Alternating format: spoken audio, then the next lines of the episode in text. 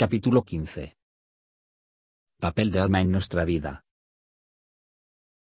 Entre gentes educadas en la tradición religiosa de que la verdad se encuentra dentro de uno mismo en las profundidades de la conciencia, y no en las formas exotéricas de una religión. Reina la idea de que cuando un buscador sondea en las honduras más íntimas de su ser en busca de Dios o de la realidad, llega al fin a un estado de iluminación que puede considerarse como definitivo, después del cual no queda nada más por buscar. Alcanzada esa etapa, se supone que el iluminado reposa en ese dichoso estado por toda la eternidad.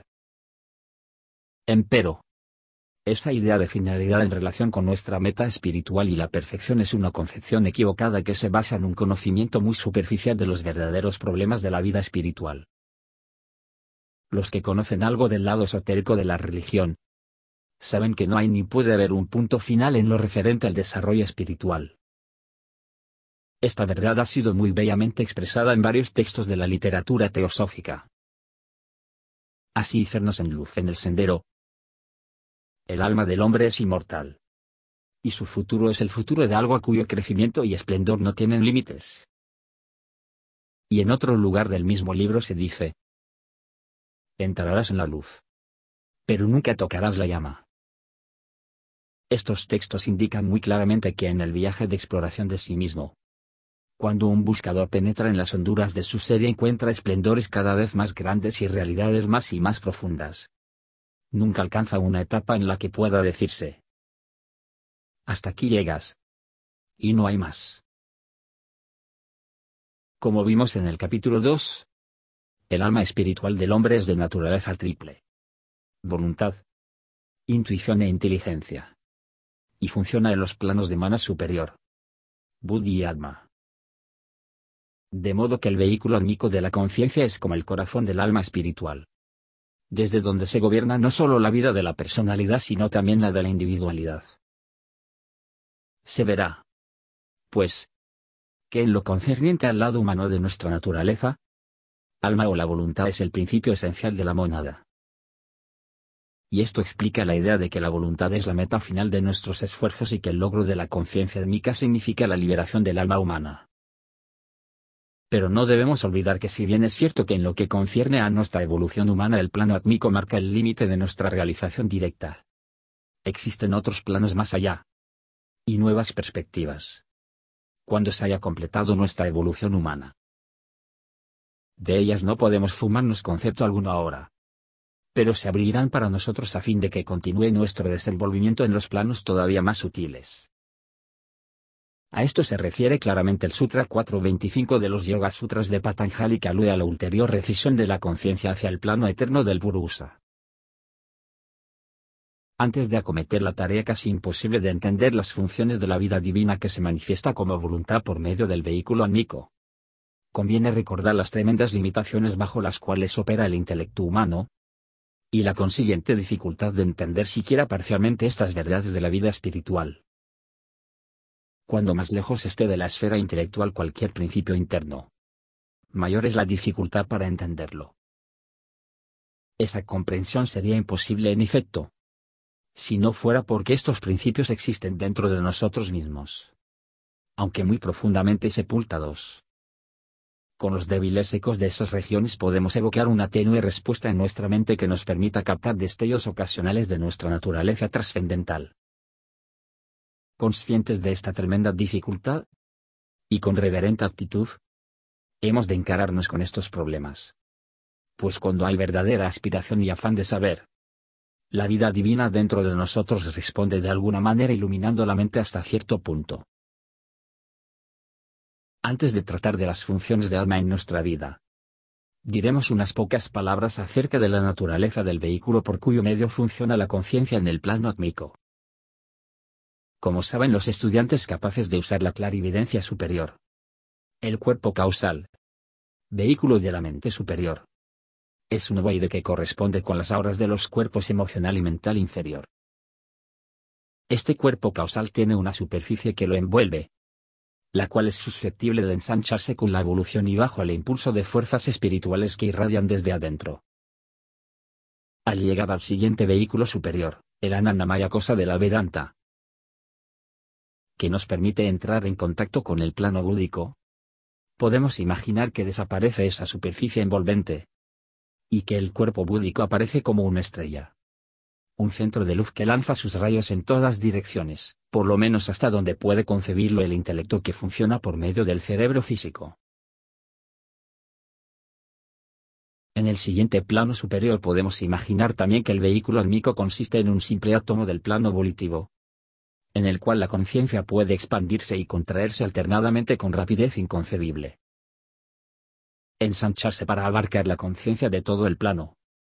Y contraerse hasta un punto para impartir color individual a esta omniabarcante conciencia. De esta manera pueden reconciliarse en la misma conciencia dos atributos diametralmente opuestos y aparentemente incompatibles. El de la omnipenetración y el de la individualidad. Esta es una cuestión muy difícil de entender para el intelecto humano, y está muy bien expresada en la descripción de esta conciencia trascendental en aquella frase bien conocida que dice, con su circunferencia en ningún sitio y su centro en todas partes. No será de ningún provecho adelantar más sobre esta cuestión que está realmente fuera del alcance del intelecto humano.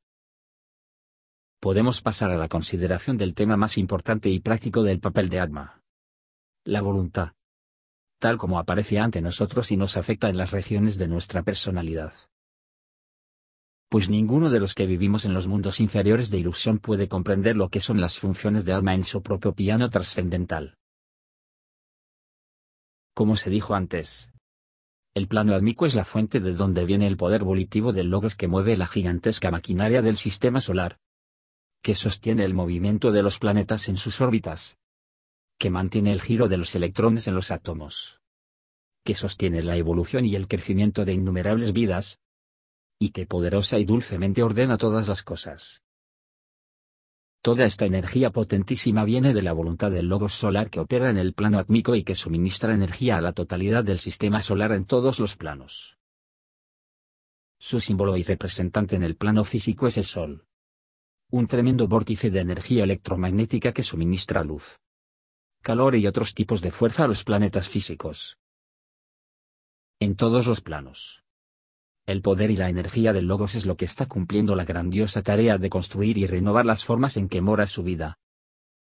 Es su voluntad la que está ejerciendo una incesante e irresistible presión que dirige la evolución.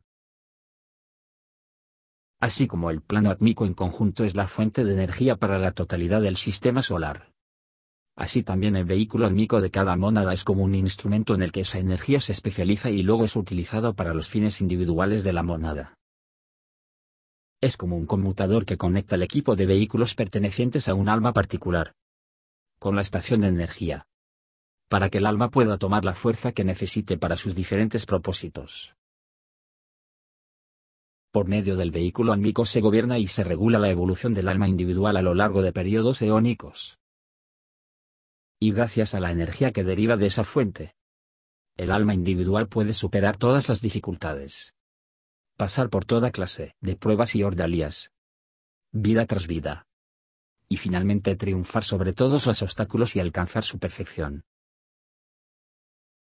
Quienes han logrado penetrar a través de los planos intermedios y obtener una vislumbre del plano átmico, Dicen que la impresión abrumadora que esta visión produce sobre la conciencia es la de una sensación de tremendo poderío que aquí abajo es inconcebible. Todas las dificultades y obstáculos que aquí abajo nos hacen sentir desesperanza e invalidez. Parecen haberse barrido por completo. Y un inmenso sentimiento de confianza impregna la conciencia.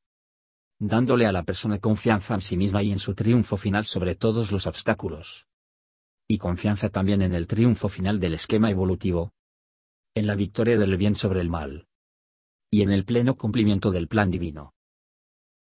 Cuando esta conciencia del plano átmico se refleja abajo en la personalidad, pierde mucha de su intensidad y vivacidad. Pero aún así imparte cierta confianza y sentido de poder como se encuentra en mayor o menor medida en todos los hombres de fuerte voluntad. Los que hayan estado alguna vez en una gran central moderna de fuerza motriz, recordarán tal vez esa peculiar sensación de fuerza que impregna la atmósfera misma del lugar. Exteriormente no se ve sino el movimiento de máquinas corrientes. pero detrás de ese movimiento se puede casi sentir la tremenda energía eléctrica invisible generada por los enormes dinamos. Una sensación parecida a esa la experimentan aquellos en quienes ha empezado a despertar la verdadera voluntad espiritual. Sienten la presencia de un poder tremendo y sutil que perciben, aunque aún no puedan manipularlo. Antes de estudiar cómo se expresan la vida y la conciencia del alma en la vida de la personalidad, conviene recordar al lector que cuando la conciencia desciende del nivel de la individualidad al de la personalidad, ocurre una inversión se invierte la imagen. Debido a esta inversión, los tres planos inferiores en que funciona la personalidad quedan en una relación con los tres planos superiores en que funciona la individualidad, semejante a la de la imagen de un edificio reflejado en el agua, con relación al edificio mismo. Como resultado de esta inversión, la conciencia admica se refleja en la física, la búdica en la emocional, y la mental superior en la mental inferior. Este reflejo significa no solamente cierta similaridad de características en los planos correspondientes, sino también una conexión y concordancia más directa entre ellos. Así, la vida y conciencia admica consigue misteriosamente expresarse mejor a través del plano físico que a través de los otros dos planos de la personalidad. No obstante que el plano físico es el más alejado del almico. En forma similar, la conciencia búdica tiene una relación misteriosa con la emocional. Y desde luego la relación entre el mental superior y el mental inferior se ve fácilmente y es bien conocida. No es necesario entrar en detalles sobre esta interesante cuestión aquí. Pero puede señalarse. Con respecto a la relación entre lo almico y lo físico. Que la vida de la personalidad es plena y dinámica solamente en el plano físico. En cualquier encarnación, y que, por tanto, el periodo que se pasa en el plano físico es el más importante. En el plano físico, el hombre está completo. Puede producir causas y crecer en capacidades.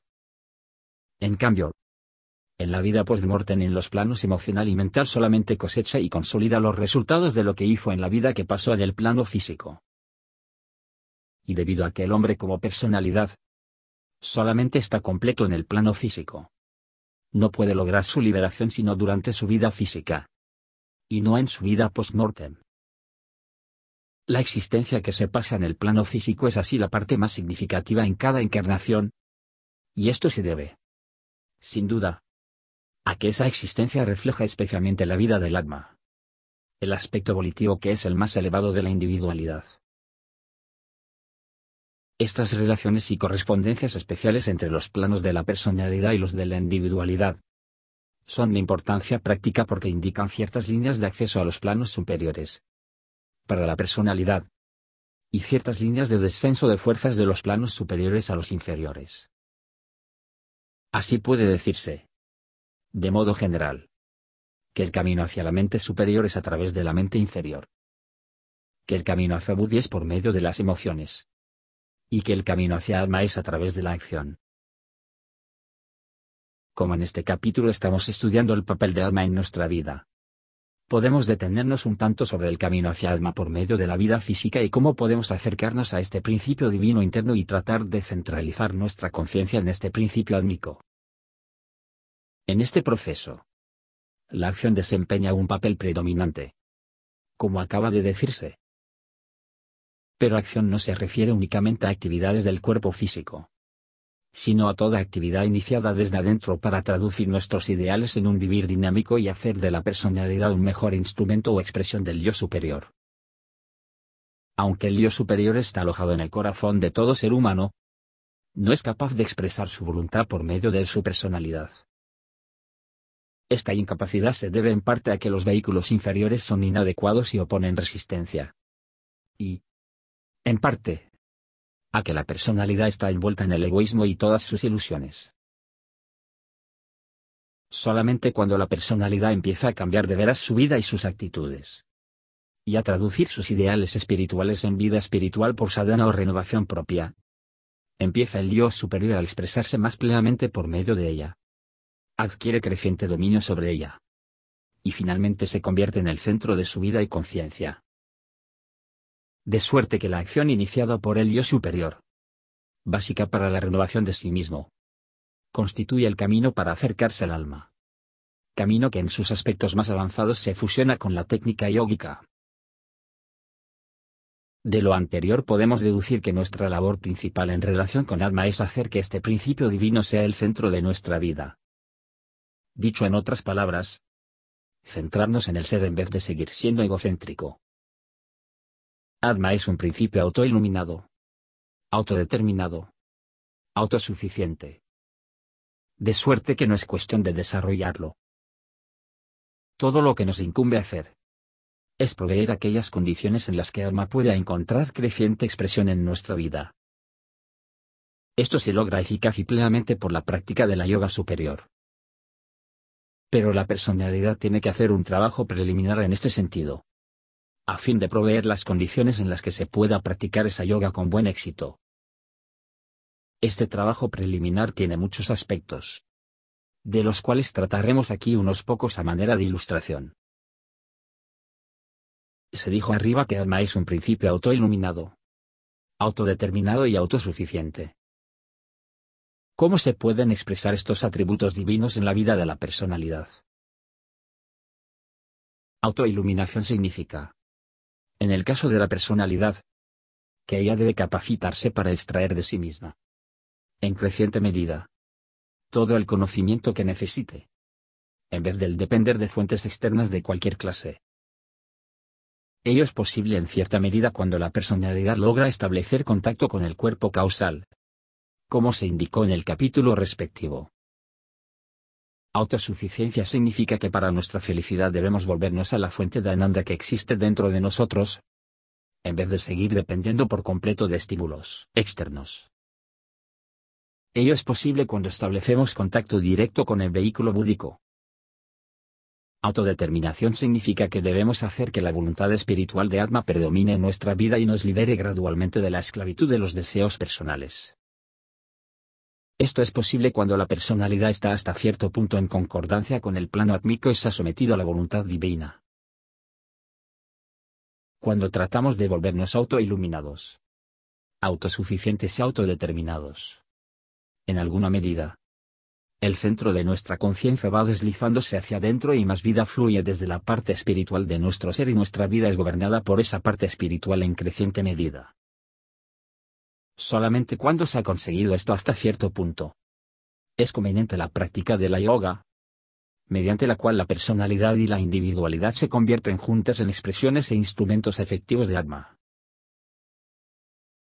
Se verá. Pues. Que. Si bien Atma es de naturaleza triple correspondiente a los aspectos sat de la divinidad. Y posee los tres atributos de autoiluminación, autosuficiencia y autodeterminación. Este último es su característica especial. Los dos primeros atributos se ejercen principalmente por medio de los dos vehículos inferiores de la individualidad, o sea el causal y el búdico. El tercero tiene su fuente en el propio alma. Ahora bien, la autodeterminación se expresa en la personalidad como poder volitivo espiritual. Por tanto, al considerar el papel de alma o la voluntad en el campo de la personalidad, podemos estudiar en particular la cuestión de fortalecer la voluntad. Mientras nos haya fortalecido la voluntad, lo cual significa que nuestra vida esté gobernada por la voluntad de alma y no por los caprichos y deseos de la personalidad. Es difícil hallar el sendero de la Raja Yoga para alcanzar la meta de iluminación y liberación. Como existen muchos conceptos equivocados sobre la naturaleza del poder de la voluntad, tratemos de entender claramente la índole esencial de este importantísimo elemento de nuestro carácter. Nos ayudará a ello considerar primero la relación entre la voluntad, Atma, y prana, deseo y acción. La palabra poder se usa ahora en ciencia en un sentido definido para denotar la capacidad de ejercer fuerza mecánica. Y muchas personas que no han pensado con claridad sobre estos temas asocian el poder volitivo con la capacidad de ejercer fuerza pero esta capacidad de ejercer fuerza ya sea en el plano físico o en los superfísicos. Es realmente una función de prana. Aquella energía universal mencionada con frecuencia en la literatura teosófica. Por medio de prana se mueve y se manipula la materia en los diversos planos. Y aunque el tipo de prana varía conforme al plano en donde opera, una de sus funciones es la misma en todos los casos. O sea, la de efectuar cambios de toda clase en la materia de los planos. Ahora bien, el poder de alma es muy diferente al de prana. Y sus fenómenos pertenecen a una categoría completamente distinta. Pero no obstante esta diferencia, existe una conexión muy íntima entre estos dos poderes. Almico y pránico. La conexión consiste en que el ejercicio de la voluntad mueve las corrientes de prana por medio de la mente en todos los planos. Y por medio de estas corrientes se puede producir cualquier clase de cambio en la materia del plano de que se trate. La relación entre alma y prana puede compararse con la que existe entre magnetismo y electricidad en el plano físico. Aunque son dos fenómenos muy diferentes. Sabemos que el movimiento de un magneto induce una corriente eléctrica en un alambre colocado dentro del campo de su influencia. Y que esta corriente podemos usarla para distintas clases de trabajos. Claro que esta analogía no es perfecta pero ayuda a entender que dos fuerzas de índole totalmente diferente pueden afectarse recíprocamente. Luego tenemos que distinguir entre la voluntad y el deseo, que es la forma que la voluntad asume en los planos inferiores en las primeras etapas de la evolución humana.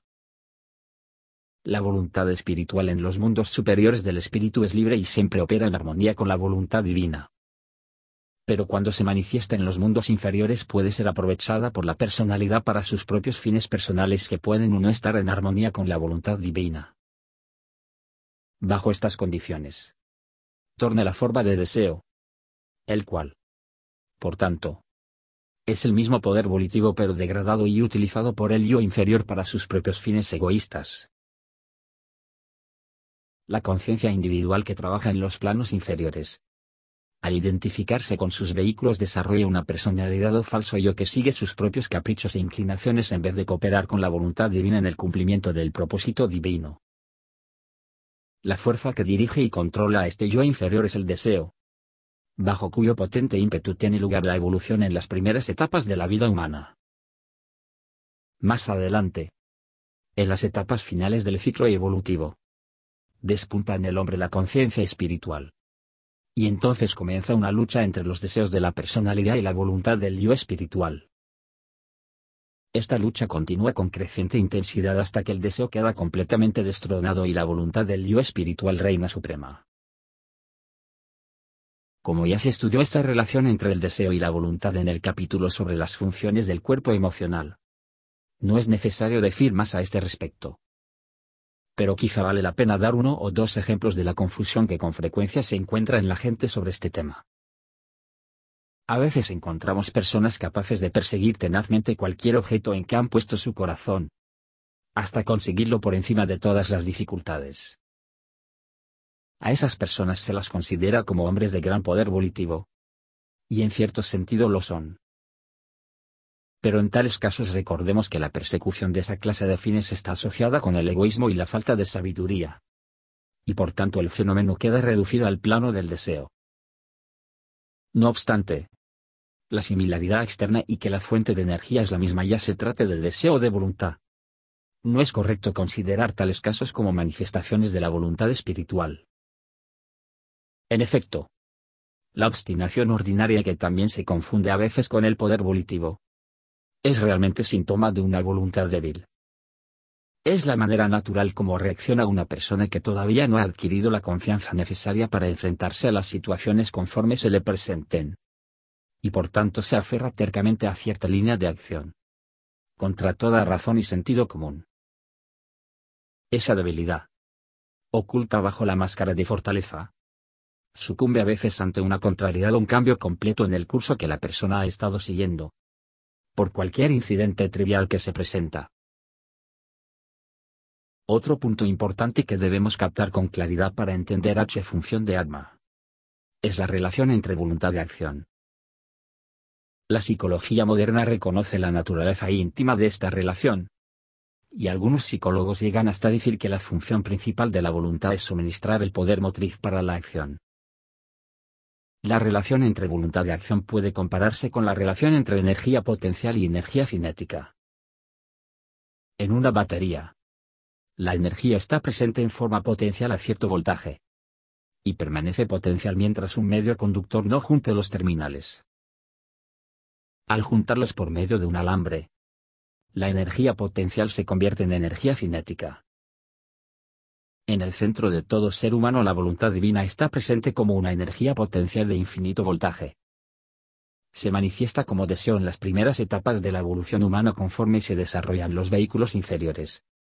Y provee el poder motriz para la acción ordinaria. Se manifiesta como voluntad espiritual en las etapas avanzadas de la evolución. Y es entonces el poder motriz de Nishkama Karma.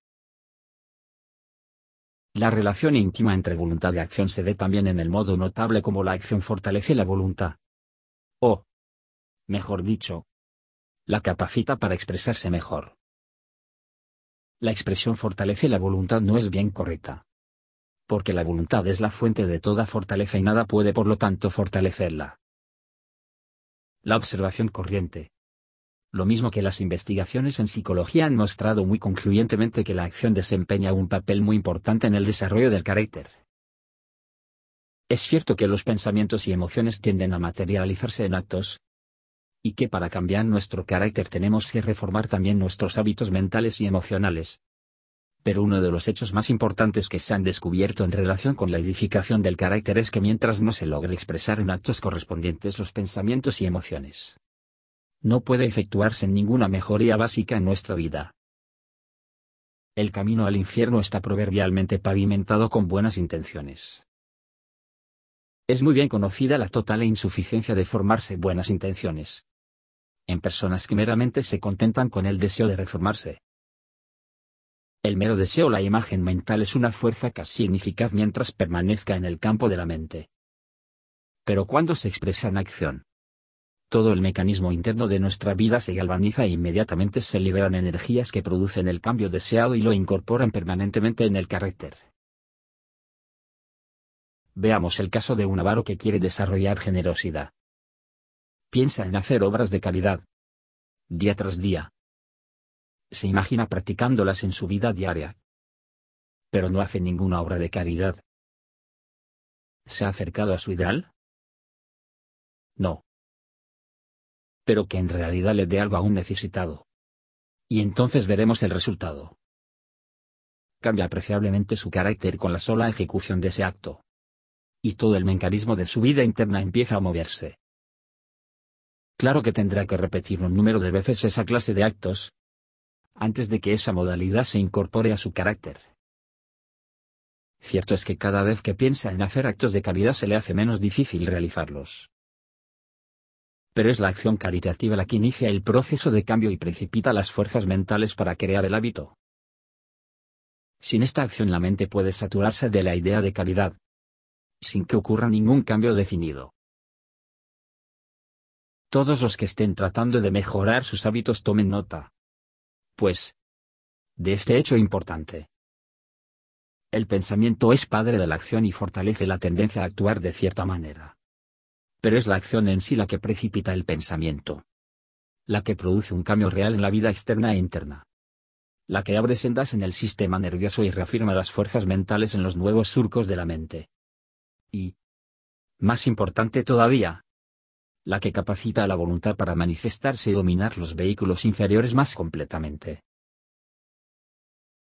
La relación entre alma y prana, mostrada en estos párrafos, indica que, si bien la voluntad es el respaldo y la fuerza energizante, no asume un papel directo en las actividades que llenen su centro en ella. Su función en la vida es como la de un rey en su trono, cuya mera presencia hace que toda la maquinaria administrativa de su reino funcione conforme a su voluntad. El rey mismo no anda haciéndolo todo. Esa es función de sus ministros y demás funcionarios y sin embargo su poder sutil es el que dirige toda la maquinaria del Estado. Y si él no estuviera en el trono y centro de las cosas la administración se hundiría en confusión y caos.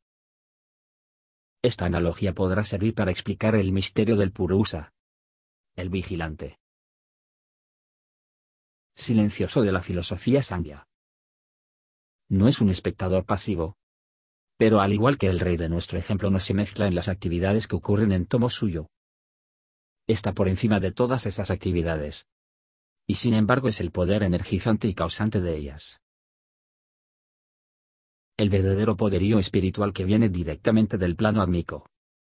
Solo se puede ejercer bajo ciertas condiciones rigurosas que no es fácil llenar.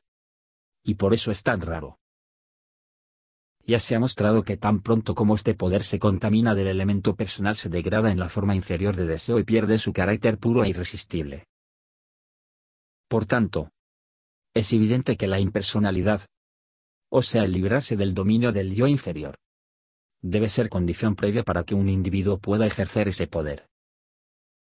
Cuanto más se eleve el individuo por encima de la influencia de las tendencias separativas y egoístas y sea capaz de mirar la vida desde las cumbres del espíritu, mayor será su capacidad para ejercer este poder. Y como solo un hombre perfeccionado está completamente libre de las ilusiones e intereses de la vida personal inferior, solo él puede usar este poder libre y efectivamente. De modo que cuanto más podamos unificar nuestra conciencia con la conciencia divina en nuestro interior, más eficazmente podremos ejercer el verdadero poder espiritual Dharma. En tales condiciones estaría más acorde con la verdad decir que la voluntad divina trabaja sin estorbos por medio de nuestro centro de conciencia. En vez de decir que como individuos ejercemos la voluntad espiritual. Hacer de la sabiduría un elemento sine qua non para utilizar la energía átmica.